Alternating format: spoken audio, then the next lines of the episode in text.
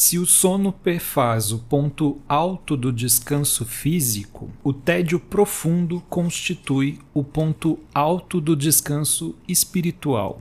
Pura inquietação não gera nada de novo, reproduz e acelera o já existente. Benjamin lamenta que esse ninho de descanso e de repouso do pássaro onírico está desaparecendo cada vez mais na modernidade. Isso está em Sociedade do Cansaço, do Byung-Chul Han. E ele aponta aqui a questão de que a gente não se dá mais o direito de descanso ou o direito de procrastinação. E essa procrastinação é aquela do descanso, é aquela do parar. Mas também tem uma procrastinação que a gente costuma fazer, que é a do pensar demais. Tem muita coisa que a gente procrastina porque, na verdade, a gente está pensando demais e não colocando aquilo em ação. Foi um pouco do que eu falei na newsletter desse domingo sobre o Nove de Espadas e é o que eu vou conversar um pouquinho mais aqui nesse episódio de hoje. Olá, eu sou o Robson e esse é mais um episódio do podcast Tarô para Criativos. Aqui eu compartilho com você a minha jornada pelo tarô e pela criatividade. Um papo onde eu trago reflexões sobre um tema inspirado por uma carta, sempre curtinho para você ouvir a hora que achar melhor. E se você quiser mais conteúdo, tem também uma newsletter semanal cheia de dicas e links para inspirar. Você pode saber mais sobre tudo isso no site www.jardim150.com. Bora falar sobre o tema de hoje? Fone de ouvido, play, foi.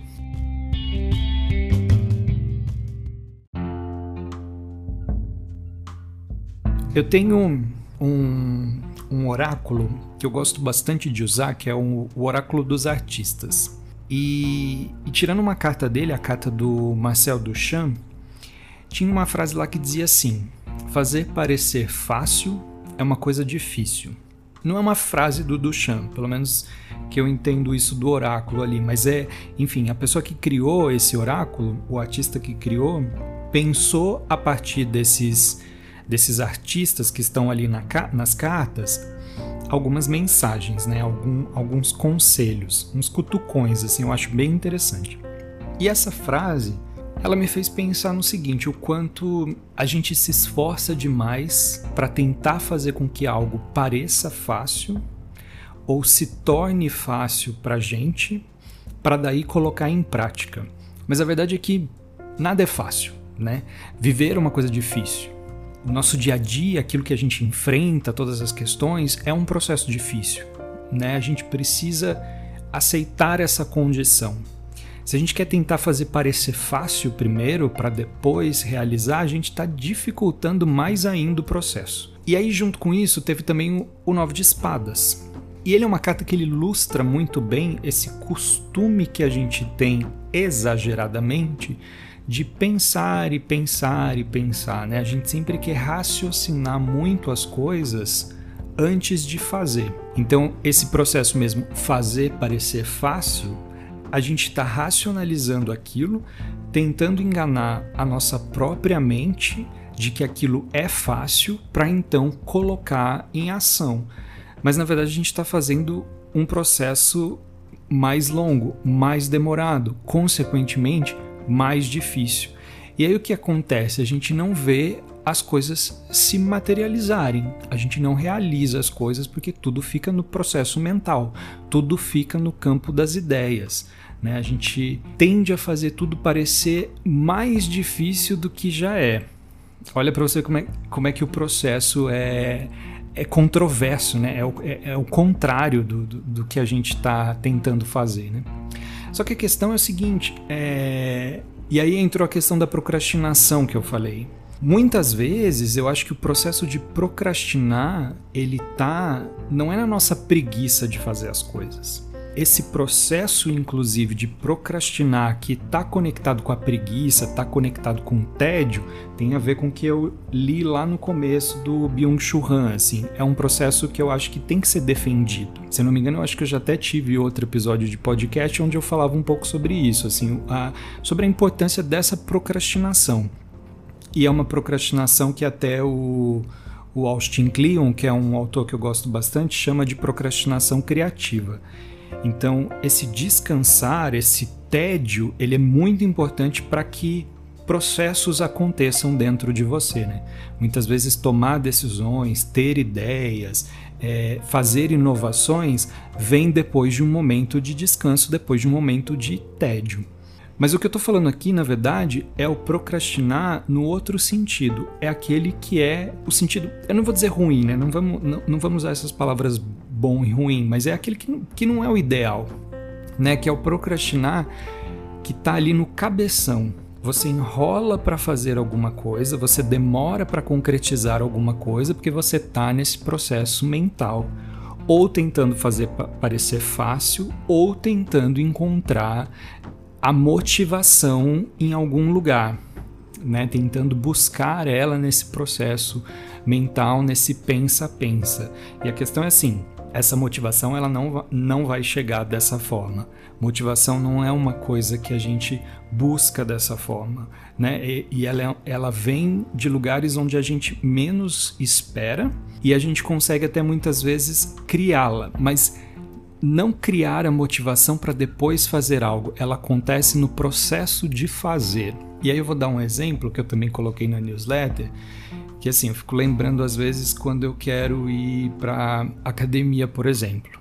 A minha mente, eu fico pensando em muitos motivos antes de ir que vão tornando cada vez mais difícil o simples processo de colocar um tênis, trocar de roupa, abrir a porta de casa e ir até lá. Eu vou colocando. Tem mil coisas que vão passando pela minha cabeça, assim, né? E encontrando justificativas para isso e tentando encontrar nesse pensa-pensa também uma motivação e uma disposição para ir. Quando eu consigo ir sem ficar nesse processo, né? Quando eu parto para a ação de simplesmente colocar meu tênis e ir, quando eu tô lá, eu começo a me dar conta de que eu tinha muito mais disposição e energia do que eu pensava quando eu estava só no processo racional. E eu me sinto muito mais realizado, né? Eu encontro ali aquela motivação que parecia que não existia. Ou quando eu penso, por exemplo, em querer mudar de carreira, assim, às vezes eu fico pensando em estudar programação para mudar de carreira e eu começo a pensar na dificuldade e não, sabe? Vai lá e começa. Esse é o ponto. Não pensa demais, não fica tentando encontrar essa motivação, não fica procrastinando. Se você vai e, e coloque em prática, você vai perceber no meio do processo que você tinha a disposição que você achava que não tinha, você encontra a motivação que você estava tentando esperar vir de algum lugar e você percebe que você dá conta que é mais fácil do que parecia, que tudo aconteceu de uma maneira mais mais leve, de uma maneira mais, como eu vou dizer, de um, de um processo que, que desenrola com muito mais facilidade e que só estava ali esperando você fazer sem pensar demais, só estava esperando a questão da ação. E eu me lembrei de uma coisa também que eu acho bacana para completar aqui, quando eu fazia teatro, eu tinha uma, uma diretora que ela dizia o seguinte: quando for hora de você entrar na cena, né, não fica pensando no, no nervosismo que você tá, pensando nas pessoas que estão lá assistindo, se você vai fazer uma coisa bem feita ou não vai, se você vai esquecer o texto ou não vai, enfim, não. Imagina uma vozinha na sua cabeça que diz assim para você: "Puta que pariu, e te empurra para dentro do palco, assim, de supetão. Esse puta que pariu é o empurrão lá para dentro. Porque daí na hora que eu tava lá, aí não tinha mais tempo para pensar nada, né? Aí tudo fluía. o texto fluía, a encenação, todas as marcações que a gente fez, enfim, todo o processo acontecia. Ele saía do racional e ele passava para o mecânico, para algo que estava ali que eu nem sabia de fato como eu estava fazendo aquilo, porque, enfim, já tinha ensaiado, já tinha preparado e tudo mais. Eu só precisava desse puta que pariu para poder entrar. E eu acho que a gente precisa mais desses momentos na vida para a gente partir para ação. Porque se a gente ficar parado pensando e racionalizando demais, a gente vai entrar nessa procrastinação, a gente vai entrar nessa energia do nove de espadas, a gente vai cair nesse ciclo vicioso de querer simplificar as coisas demais e deixa de realizar.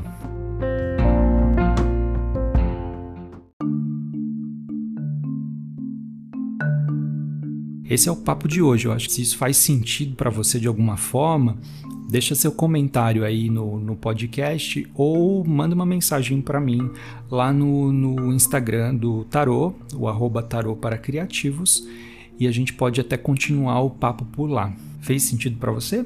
Um bom dia, uma boa tarde, uma boa noite e, e até a próxima. Tchau, tchau.